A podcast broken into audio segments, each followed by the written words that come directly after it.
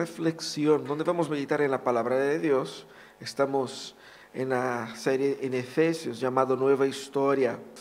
Y siempre que nosotros contamos nuestra historia, la historia de nuestra familia, siempre hay alguien que une toda la familia en nuestras historias. ¿Quién era o quién es, en tu caso, en tu casa, la persona que, que es así como la, la matriarca o el patriarca, la persona que, que une a todos los, los, familiares. Seguramente ustedes tienen a alguien, ¿cierto? Que, que, que, hace con que los tíos y los primos se encuentren una vez al año al menos, ¿no? Eh, todas las familias tienen esa, esa persona unificadora y e, e, es interesante porque no solamente sucede en nuestras familias, pero es así como sucede en la historia, ¿cierto? La historia humana, si nosotros nos fijamos, es contado a partir de referentes. Y esos referentes son los que nos dan perspectiva. Nadie sabe quién era el auxiliar de Arturo Prat, quizá algunos historiadores, pero si usted habla, Arturo, yo sé quién es, pero o sea, vagamente, claro, pero si usted habla de quién era el auxiliar, el tío, el no tengo idea. Porque esos, esos íconos históricos, ellos de cierta manera eh, resumen y unifican la historia para que tengamos eh, una comprensión de la historia a partir de ellos. Y es interesante porque ellos funcionan como agentes ordenadores de la historia. Porque probablemente ellos hicieron algo de bastante importancia, pero claramente ellos son personas con mucha influencia, con mucho control, con, una, serie de, de, llegada a la gente. Así como, como la abuela que gobierna la familia, ¿cierto? Hay control ahí, ¿cierto? Se va a hacer como dice ella. Y, fíjate que nosotros vamos viviendo nuestras vidas eh, y vamos construyendo la historia eh, también a partir de estos, de estos íconos que nos van marcando.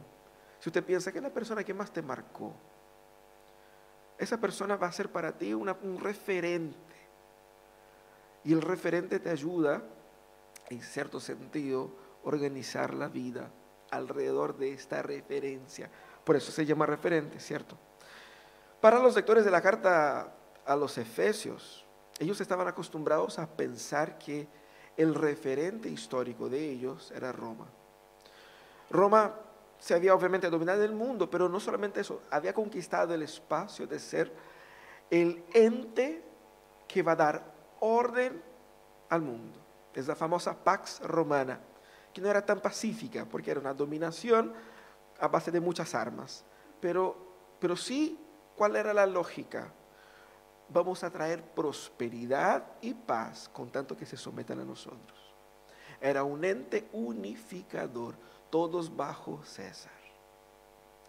Bueno, ahí surge el cristianismo, ¿cierto? El cristianismo viene para provocar un poco de, caos en eso.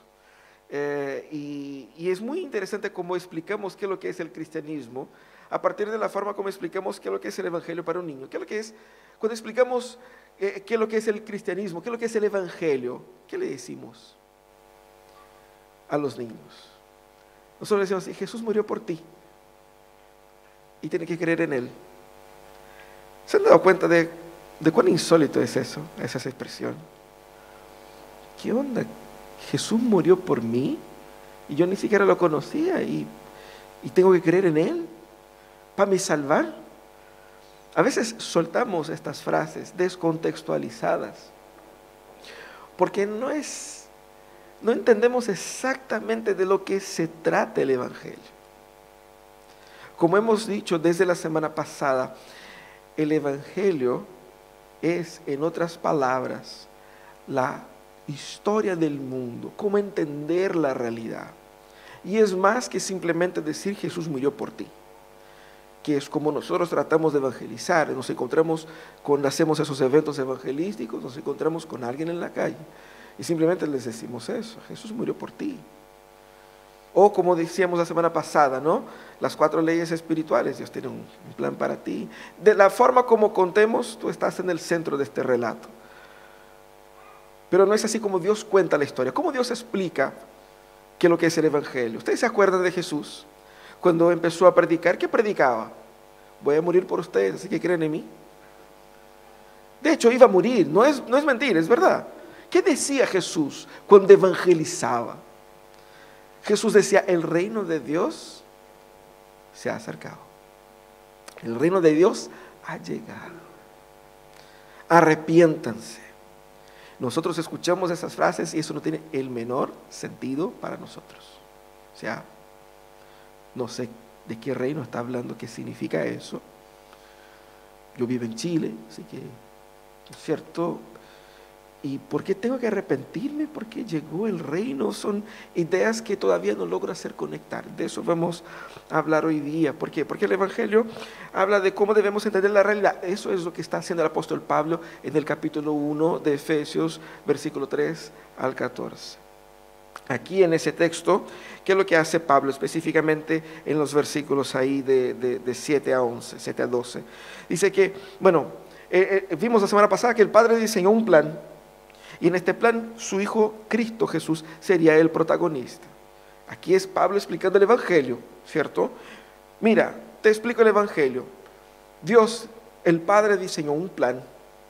En este plan, el Hijo sería el protagonista. Este plan era un plan muy bien pensado, versículo 10. Era un plan hecho con mucho amor y únicamente movido por la gracia de Dios. Un plan hecho en la eternidad, no hecho base a la contingencia. Es un plan en el cual nosotros seríamos redimidos de nuestros pecados. Porque le embarramos, el Señor está realmente eh, eh, eh, restaurando todas las cosas. En este plan, nosotros que fuimos escogidos para ser parte de este plan, este plan, fíjate que estaba oculto. Es muy interesante lo que va a decir el apóstol Pablo. Estaba oculto, pero fue revelado. Ahora ya sabemos, ahora es claro. Antes muy poca gente sabía, el pueblo de Israel y algunos de entre ellos. Pero ahora el mundo entero sabe. Y este plan tiene el objetivo de reunir todas las cosas bajo el gobierno de Jesús. Ese es el Evangelio. Un poco distinto de simplemente Jesús murió por ti, ¿no es verdad? Así como que no solamente me cambia el destino final, sino que me cambia toda la historia. Estoy viviendo al revés. Estoy viviendo mal. Porque la, si yo cambio el referente, cambio todo. Eso es lo que hace Jesucristo Vamos a ver lo que hizo Jesús aquí en el capítulo 1. Hemos visto qué es lo que hizo el Padre, hoy día vamos a ver qué es lo que hace el Hijo. Pero vamos a leer el texto entero para que tengamos contexto. El apóstol dice así, alabado sea Dios, Padre de nuestro Señor Jesucristo, que nos ha bendecido en las regiones celestiales con toda bendición espiritual en Cristo. Dios nos escogió en Él antes de la creación del mundo para que seamos santos y sin manchas delante de Él. En amor nos predestinó para ser adoptados como hijos suyos por medio de Jesucristo, según el buen propósito de su voluntad, para alabanza de su gloriosa gracia que nos concedió en su amado. En Él tenemos la redención mediante su sangre, el perdón de, los, de nuestros pecados, conforme a las riquezas de la gracia que Dios nos dio en abundancia con toda sabiduría y entendimiento él nos hizo conocer el misterio de su voluntad, conforme al buen propósito que de antemano estableció en Cristo para llevarla a cabo cuando se cumpliera el tiempo. Esto es, reunir en Él todas las cosas, tanto las del cielo como las de la tierra. En Cristo también fuimos hechos herederos, pues fuimos predestinados según el plan de aquel que hace todas las cosas conforme al designio de su voluntad a fin de que nosotros, que ya hemos puesto nuestra esperanza en Cristo, seamos para la alabanza de su gloria. En Él, también ustedes, cuando oyeron el mensaje de la verdad, el Evangelio que les trajo salvación, la salvación, y lo creyeron, fueron marcados con el sello del Espíritu Santo prometido.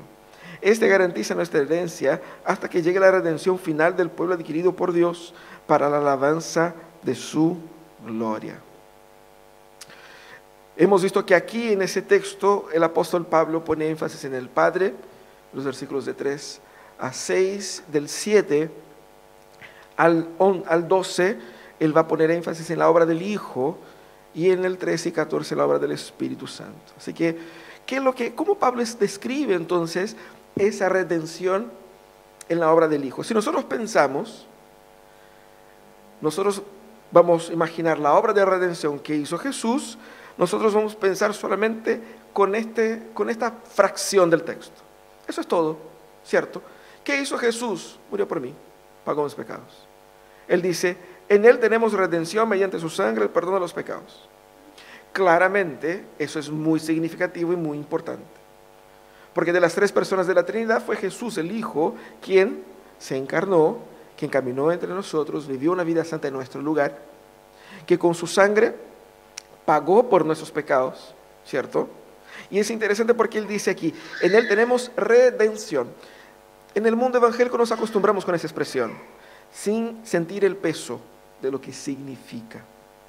Porque si dice que tenemos redención es porque estábamos atrapados, presos, esclavizados. Él utiliza aquí la idea mental de lo que pasó con los hebreos en Egipto. Ellos estaban presos, esclavizados. Y la idea del sangre que libera es la idea de la sangre en los dinteles de las puertas, que cuando pasó el ángel de la muerte no entró en la casa de los hebreos. Por eso mismo, aquí está hablando de una liberación. Redención es eso. No sé cuántos de ustedes han pasado por eso, ¿no? De que de repente, a mí me pasó, tener que comprar algo o arrendar un, cuando se arrendaban los, los videos o cosas así, ¿no? Y de repente uno no tenía ahí dinero efectivo, dejaba el carnet, ¿cierto? Y después tenía que devolver para rescatar el documento. ¿eh? Sí, algo un poquito más complicado que eso hizo Jesús. Él nos rescató. Pablo simplifica o une las ideas de la obra de Cristo en una sola frase. Él dice, en Él tenemos redención, mediante su sangre el perdón de nuestros pecados. La idea de redención se une a la idea de la justificación. Él nos libra de una condición, pero también, ¿qué es lo que hace Dios? Nos perdona, nos justifica. ¿Por qué? Porque ya te libro, pero hay una deuda pendiente acá. ¿Quién paga? Y lo que une las dos ideas es la sangre de Jesús. La sangre de Jesús paga por la deuda que yo tengo y también me libra. Pero fíjate qué interesante. Jesús nos redime mediante su sangre, es el perdón de los pecados. Y para nosotros el Evangelio se termina acá. Se acabó, ¿cierto? Bueno, nos vamos para la casa. Porque hasta ahí llegamos, cuando explicamos el Evangelio. Jesús murió por ti, pagó por mis pecados, se acabó.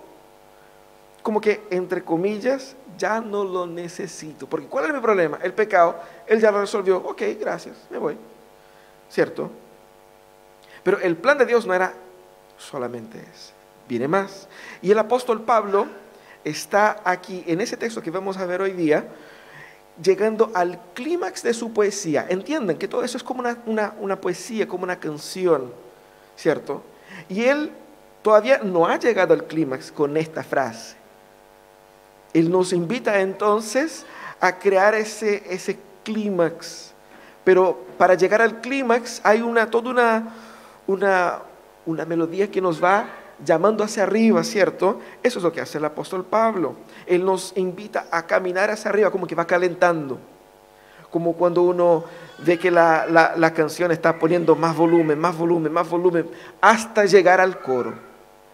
Y es muy hermosa cómo está construida eso, porque nosotros tenemos esta primera estrofa, vamos a tener una segunda estrofa, donde él va a comenzar de la misma manera, en él tenemos herencia, tenemos la transición, ¿cómo se llama eso? Entre la estrofa y el coro. Puente, ¿cierto? Tenemos el puente y tenemos el coro, donde él pone todo el power ahí. Eso es lo que está haciendo el apóstol Pablo con ese texto. ¿Cuál es la transición entonces? Es esta. Conforme las riquezas de la gracia que Dios nos dio en abundancia con toda sabiduría y entendimiento. Pablo como que añade aquí un otro aspecto que como que va más allá de simplemente de lo típico Jesús murió por ti y cree en él. Él habla aquí calentando, ¿no? Conforme a las riquezas. Él muere por ti conforme a las riquezas de la gracia. Y una gracia abundante que es derramada sobre nosotros. Pero ¿cómo la experimentamos? ¿Cómo experimentamos esta gracia que fue derramada? Y él dice, con toda sabiduría y entendimiento. Y fíjate qué interesante, porque él repite la idea de abundancia tres veces. Riqueza, abundancia y toda. Pero lo que controla la idea aquí es la idea de la comprensión de la historia. Para allá va caminando el apóstol Pablo. La gracia de Dios que nos salvó abrió nuestra mente. Nos hizo caer la teja o, el, o, cambiar el chip o como se lo diga. Nos dio una otra comprensión, como dice Cecil Lewis. Cecil Lewis dice eso, yo creo en Dios como creo en el sol, no porque lo puedo ver, es porque por cuenta del sol yo puedo ver todas las cosas. La gracia de Dios fue derramada sobre nosotros, dándonos una abundante comprensión de la realidad de todas las cosas. Y fíjate que esa mente renovada es la evidencia de la salvación en nuestros corazones.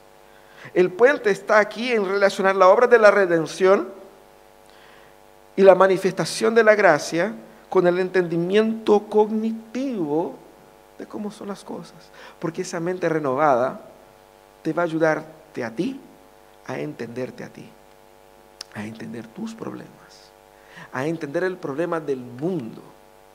Porque entendiendo todas estas cosas, no caerás en la trampa de las distintas narrativas que existen en nuestra sociedad que nos condicionan a posturas contrarias al plan de Dios. Qué fantástico.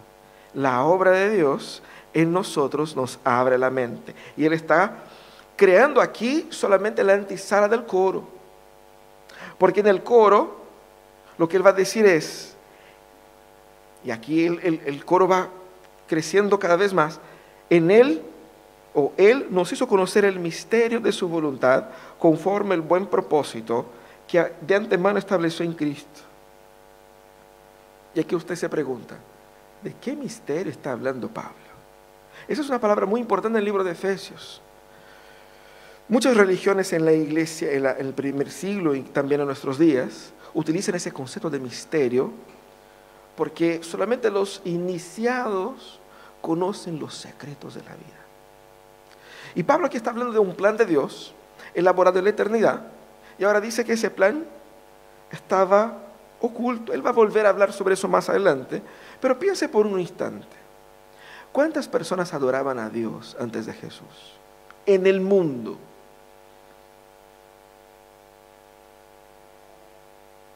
Solo estaba el pueblo de Israel. Y dentro del pueblo de Israel, si es que, ¿cierto? Cuando vino Jesús se dio cuenta que nos damos cuenta de que habían pocos ahí. ¿Cuánta gente de verdad esperaba y entendía y, seguía el plan de Dios en la historia antes de Cristo? Muy pocos. Vino Cristo. Y como que con Cristo hubo un boom de revelación.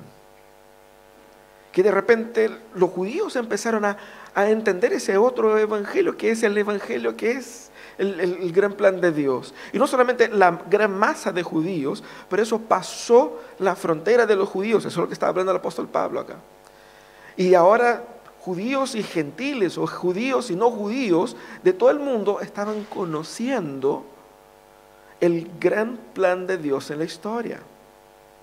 Dios fue controlando esa narrativa de tal manera para revelarse en el momento preciso. Y Cristo es esta revelación. Y Él dice, Él nos hizo conocer. Es interesante porque, porque es una acción de Dios. No es que y ustedes conocieron, no, Él nos hizo conocer. Él se reveló. ¿Y qué es lo que hizo conocer? El misterio de su voluntad. Esa palabra también es muy importante porque aparece varias veces en el texto, ya en el versículo 1, ¿no es cierto? El, apóstol Pablo se presenta como el apóstol del Señor Jesucristo según la voluntad de Dios. La, idea de voluntad es muy importante porque esa voluntad de Dios, ella es, como vemos en el texto, es una voluntad buena, según el buen propósito, o en otras traducciones, según el beneplácito, o sea, es una voluntad positiva, buena. Esa voluntad también es una voluntad eterna, porque desde la eternidad fue decidida por Dios, y es una voluntad que está centrada en Cristo. Ahora, es muy interesante porque dice que Él nos hizo conocer el misterio de su voluntad conforme el buen propósito que de antemano estableció en Cristo.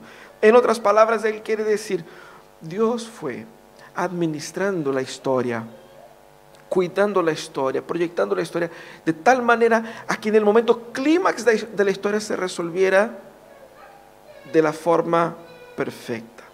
Es como si Dios fuera un gran eh, productor, editor de una película y que controlara la narrativa de la película con cariño y con precisión. Cuando vemos la historia humana, uno piensa que las cosas se dieron así y que por casualidad pasó y que de la nada hubo un terremoto y que de la nada hubo una guerra y que, pucha, por cierto efecto mariposa. Una mariposa ah, hizo aquí con las alitas acá y allá otra cosa, y el mundo está así. La idea de que si hubo un creador, él dio cuerda al mundo y se fue de vacaciones. Y que el mundo está ahí, loco, destruyéndose sin control. El Evangelio nos viene a decir que el mundo no está ahí loco, destruyéndose sin control. Dios está en el control de la historia. Y esa historia la tiene controladita en Cristo. Pero él todavía no llega al clímax, clímax, clímax principal, porque este es acá. ¿Qué es lo que Dios quería? ¿Cuál es la meta? ¿Qué es lo que es el Evangelio? Para que cuando se cumpliera el tiempo, reunir en Cristo todas las cosas, tanto las que están en el cielo como las que están en la tierra. No, no suena mucho para nosotros reunir en Él todas las cosas, pero básicamente lo que él quiere decir ahí es someter todas las cosas al señorío de Cristo. Ese es el sentido de la historia.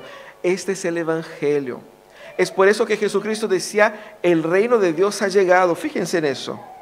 Aquí este versículo es el centro del texto. De este texto y también en la premisa principal de la carta toda.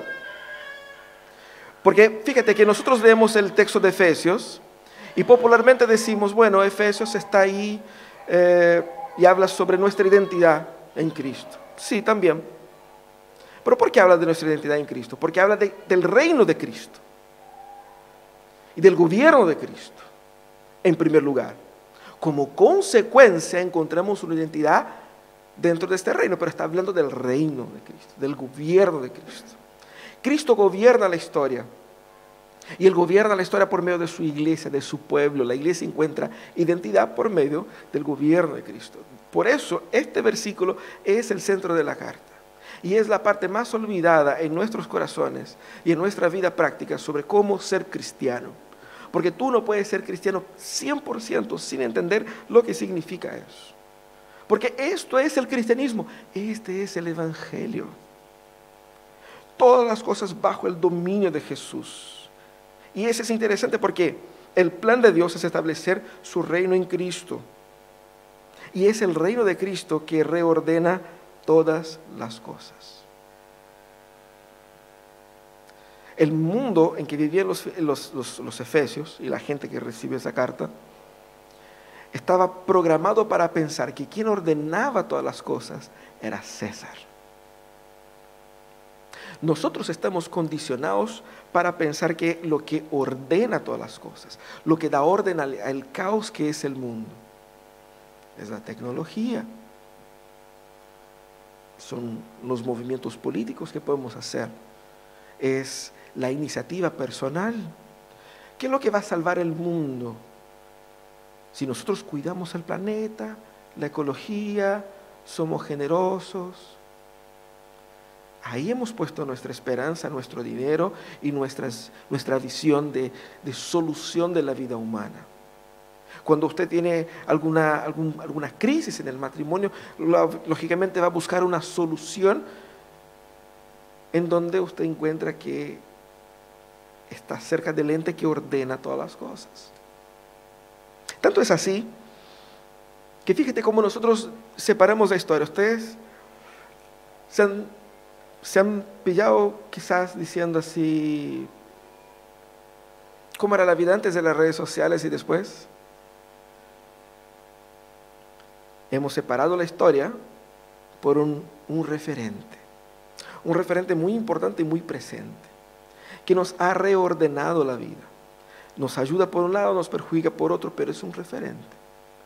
Esos referentes, en muchos casos, no necesariamente la red social, pero la tecnología en sí funciona para nuestro corazón como una especie de, de salvador funcional.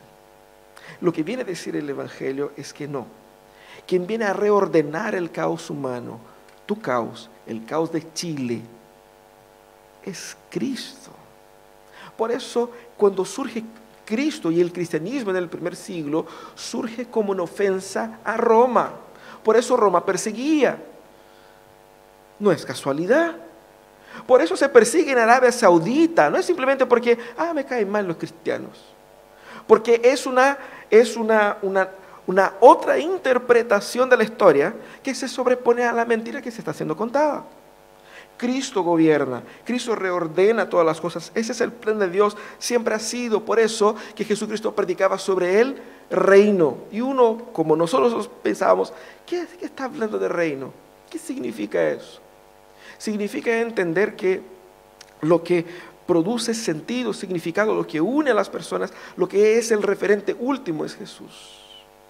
Es Él y en Él donde encontramos la shalom ¿Qué es lo que es la shalom? Es esa paz, esa justicia, esa armonía que todos los seres humanos andan buscando. Esa realización última. Es Cristo quien viene a traer la shalom y no Roma. Es Cristo quien viene a traer la shalom y no los movimientos políticos, económicos, tecnológicos, agua en Marte, no nada de eso. Nada de eso. Tampoco es el encontrarse consigo mismo en el interior, mirarse a sí mismo, meditar, cerrar los ojitos y estar ahí en paz con uno mismo. Nada de eso. Es Cristo. ¿Cómo viene Cristo a traer esa shalom? Fíjate que él predicaba al pueblo, arrepiéntanse que el reino ha llegado. Porque el reino de Cristo cuando viene es un reino de orden cósmica. Porque dice acá, todas las que están tanto en el cielo como en la tierra. Un gobierno total que viene a reordenar el caos en el que vive el mundo. Pero fíjate que el caos en el que está el mundo tiene un culpable, el culpable soy yo. Mira cómo es hermoso lo que hace Pablo. ¿Cómo Cristo reordena el mundo? Primeramente, Él resuelve el problema de fondo. ¿Cuál es el problema de fondo? El pecado. ¿Qué hace Él con el pecado? Lo paga en la cruz.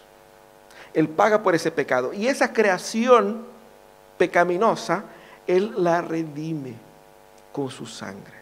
Él la compra de vuelta. Ahora Él tiene un pueblo. Y en ese pueblo imprime su voluntad para que viva según su visión, según su forma de, ser, según su carácter. Y es así por medio de este pueblo que Cristo va redimiendo todas las cosas transformando la sociedad, transformando la cultura, transformando el medio ambiente. Ese es el Evangelio. Cristo reina y su gobierno es un gobierno de sanidad, pero también un gobierno de juicio para las naciones. No es César, no es la tecnología, no es nada de eso. Es Cristo reinando por sobre todas las cosas. Y nosotros debemos entender eso. Eso está pasando. Eso está pasando. Eso no es una bola teológica que estoy inventando acá, ni una teoría que, estoy compartiendo con ustedes.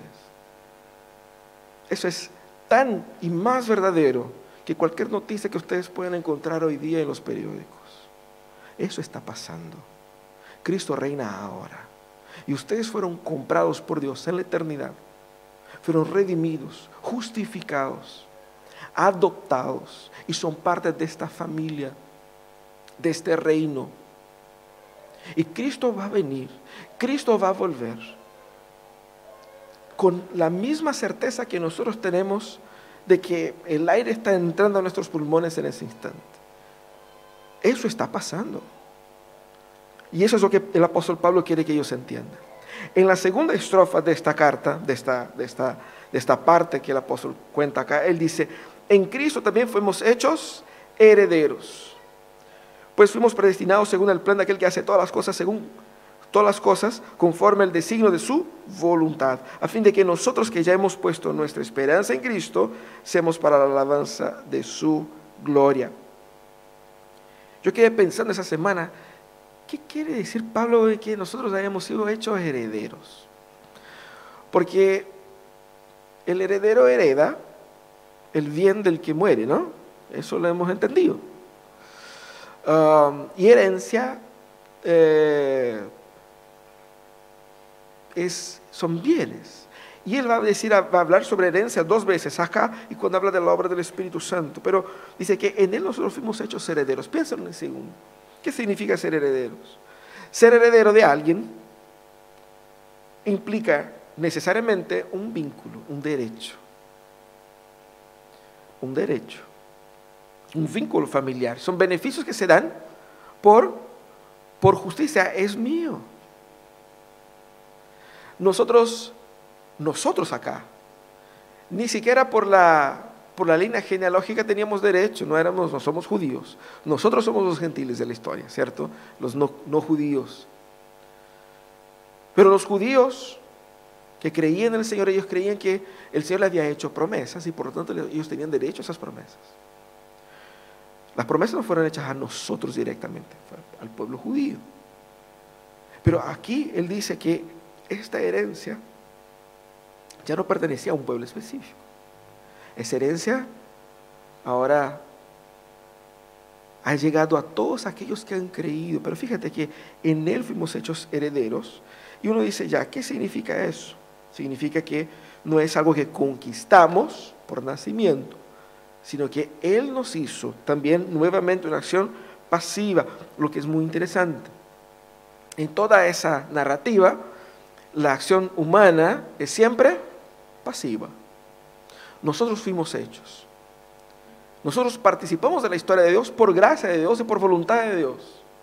No porque nos hayamos sido los clevers que nos hemos metido ahí, ¿no? Y yo estoy haciendo la historia, construyendo la historia, estamos cambiando la historia, estamos escribiendo la historia con Dios, como dicen algunos teólogos. No, es Dios que escribe su historia para su gloria y nosotros somos beneficiarios de todo eso. Somos eh, llamados a disfrutar de los beneficios conquistados por Cristo, porque habla de beneficios y hay beneficios a ser disfrutados. ¿Cuáles son? Son los beneficios de la obra de la redención que Dios está obrando. Y fíjate que al disfrutar de estos beneficios, la conclusión lógica es que pasamos entonces a vivir para la gloria de Dios, para la alabanza de la gloria de Dios. Y es otra cosa que nosotros no entendemos, no sabemos cómo, cómo vivir para la gloria de Dios, ¿cierto? ¿Qué hago? O sea, me ducho, trabajo. ¿Cómo, cómo funciona esto? De vivir para la gloria. Porque son, son expresiones que nosotros repetimos y no sabemos lo que significa y quedan ahí. Lo que el apóstol quiere que nosotros entendamos es que cuando Cristo muere en la cruz, eso tiene consecuencias y beneficios para nosotros. ¿Sabe cómo vivimos para la gloria de Dios? Cuando nosotros empezamos a disfrutar ya de los efectos del reino. Comenzando por la relación con Dios que produce en nuestro corazón paz. Vivimos para la gloria de Dios cuando encontramos en Cristo paz en medio de la tribulación. Cuando no perdemos el sueño por cuenta de la ansiedad provocada por nuestra falta de fe cuando encontramos consuelo en la palabra, cuando somos exhortados a abandonar un pecado y lo abandonamos y obedecemos y cambiamos. Es así como vivimos para la gloria de Dios. Esto es ser heredero porque hay beneficios, paz, perdón, misericordia, restauración, transformación, sanidad. Todas esas cosas que nos hacen ser como Cristo es. Y eso es lo que podemos disfrutar ahora y serán plenos en la venida del reino. Y él dice ahí, él termina diciendo, ese es el plan eterno de Dios, a fin de que nosotros que ya hemos puesto nuestra esperanza seamos para la alabanza de su gloria. Nosotros terminamos el relato de la, de la evangelización allá, Cristo murió por ti y se acabó. Y eso va siguiendo. El clímax es Cristo gobernando y Cristo gobierna para qué? Para que Dios sea más glorificado por medio de nuestras vidas. Vidas restauradas, santificadas, perdonadas, sanadas. Es así como Dios es alabado. Esa es la meta final del plan de Dios, el plan eterno de Dios. Nos ofrece la más elevada gracia, nos redime en el más profundo amor, nos lleva a ser parte del más maravilloso plan y al vivir todo eso, llegamos al propósito de nuestra existencia, glorificar a Dios.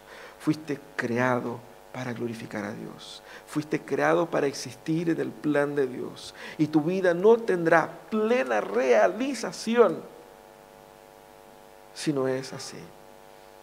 A veces depositamos nuestra realización en conquistas. Si yo no soy padre, no seré una persona realizada. Si yo no tengo una carrera, no seré una persona realizada. Si no me caso, no seré una persona plena. Si yo no logro tener tal y tal condición, mi casa propia, no seré una persona realizada. Si yo no logro ver a mis nietos, no seré una persona realizada. Y vamos poniendo metas humanas que van determinando nuestra realización como seres humanos. ¿Para qué te despiertas todos los días en la mañana? ¿Cuál es el significado de todo eso? Te sacas la mugre trabajando, viviendo, buscando una realización en estas cosas que no son suficientes. Si no logro tener la apariencia así, no seré pleno. Si no logro tener esto, no seré, no seré realizado. Si no logro tener la última Mac que lanzaron la semana pasada, que todavía no llega al mercado, todavía no seré, no seré una persona satisfecha conmigo mismo. Estoy buscando algo, buscando algo, buscando algo que me llene, que me realice debes entender la, real historia de lo que realmente está pasando en el mundo. Esta sed de realización solo será satisfecha cuando entiendas que estás viviendo dentro de un plan. Y en este plan, Dios en Cristo te restauró, te justificó, te dignificó y te dio un nuevo propósito, un nuevo, y un nuevo, una nueva vida. Cuando entiendas eso y vivas eso, podrás experimentar la real satisfacción existencial. Todo lo demás, con hijo sin hijo, casado soltero, con mucho poca plata, con carrera o sin carrera, como sea, no importa. Soy feliz con Jesús. Porque tengo plena realización. Ese es el plan de Dios. Ese es el plan de Dios. ¿Cómo nosotros explicamos el Evangelio? No puedo simplemente decir Jesús murió por mí, porque Él murió por mí. Pero es más que eso. Dios en Cristo. Esto es el Evangelio. Es Dios en Cristo restaurando todas las cosas, sanando todas las heridas, resolviendo toda injusticia. Quizás muchos están con el corazón eh, eh, con las noticias de los últimos meses, ¿no? Eh, así como que hay mucha injusticia, mucha violencia, mucha maldad, mucha corrupción y, y incomodados con eso. Ahí está el Evangelio. El Evangelio es Cristo trayendo una solución para ese mundo lleno de injusticia. Cesando todo dolor, toda violencia. Cristo es la solución para el alma, para tu alma, para tus emociones. Cristo es la solución para la política, para la economía, para la familia, para la cultura. Porque Él no vino a traer solamente una solución espiritual, Él vino a traer un reino y el reino trae todo, reconfigura todo, todos los poderes, todas las fuerzas, todas las, relaciones, las formas y las, dinámicas de poder. El reino reordena todo y Cristo es el, el referente que trae reordenamiento total. Si tu vida está desordenada, debes reordenarla en Cristo. Este es el Evangelio. Así que no se aflija. No se aflija. Cuál sea la aflicción que tengas, la angustia que tengas, la preocupación que tengas. No se aflijas porque Dios tiene un plan.